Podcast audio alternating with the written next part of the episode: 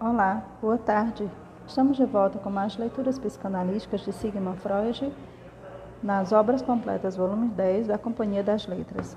Dessa vez estamos lendo os prefácios e textos breves, e agora o texto é grande, é a Diana dos Efésios, que está na página 355.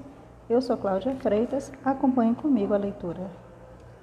A antiga cidade grega de Éfeso, na Ásia Menor, cujas ruínas foram objeto recentemente de notória pesquisa da antropologia austríaca, era sobretudo famosa na antiguidade pelo glorioso templo dedicado a Ártemis ou Diana. Emigrantes jônicos apoderaram-se talvez no século VIII da cidade, havia muito habitada por outros povos asiáticos. Nela encontraram o culto de uma antiga divindade materna, possivelmente denominada Oupes, e a identificaram como Ártemis, divindade de sua terra. Conforme a evidência das escavações ao longo dos séculos, foram erguidos vários templos de honra da divindade naquele local. Dessa série de templos, o quarto foi destruído pelo demente Erostrato num incêndio por ele provocado no ano 356, na noite que nasceu Alexandre o Grande. Foi depois reconstruído mais esplêndido do que nunca, com sua profusão de sacerdotes, magos, peregrinos, com suas lojas em que eram oferecidos amuletos, souvenirs ex-votos, a cidade comercial de Éfeso podia ser comparada à moderna Lourdes.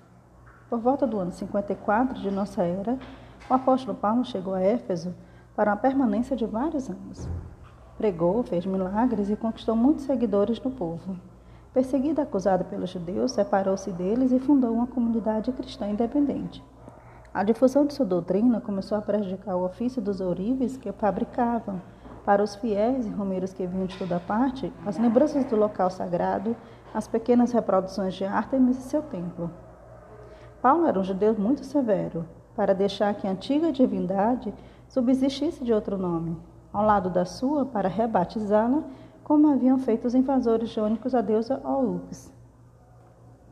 Os piedosos artesãos e artistas da cidade começaram a temer por sua deusa e seu ofício.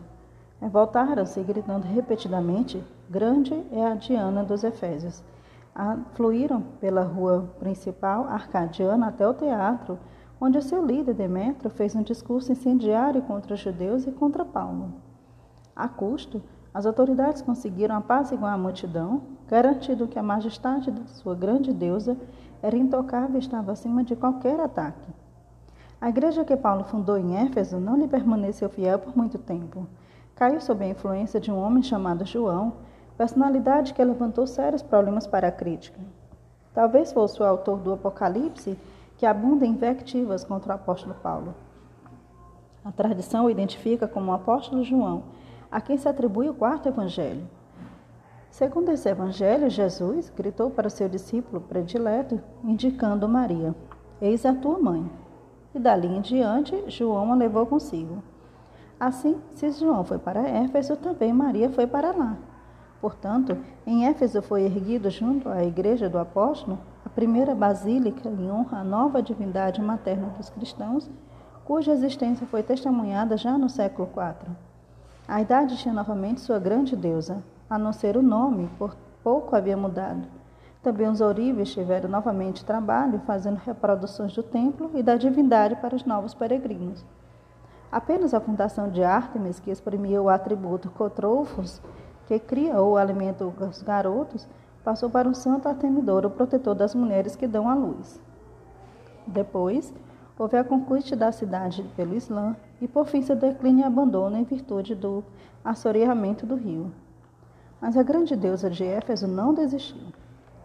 Ainda em nossa época apareceu como Santa Virgem a uma piedosa garota alemã Catarina Emerite, em Dumen, descreveu-lhe sua viagem para Éfeso, os objetos da casa onde lá viveu e morreu, o formato de sua cama, etc.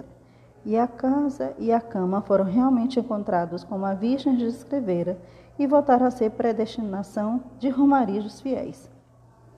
Segundo F. Sartrox, esse texto foi escrito em 1900 e 11. O título original dele foi publicado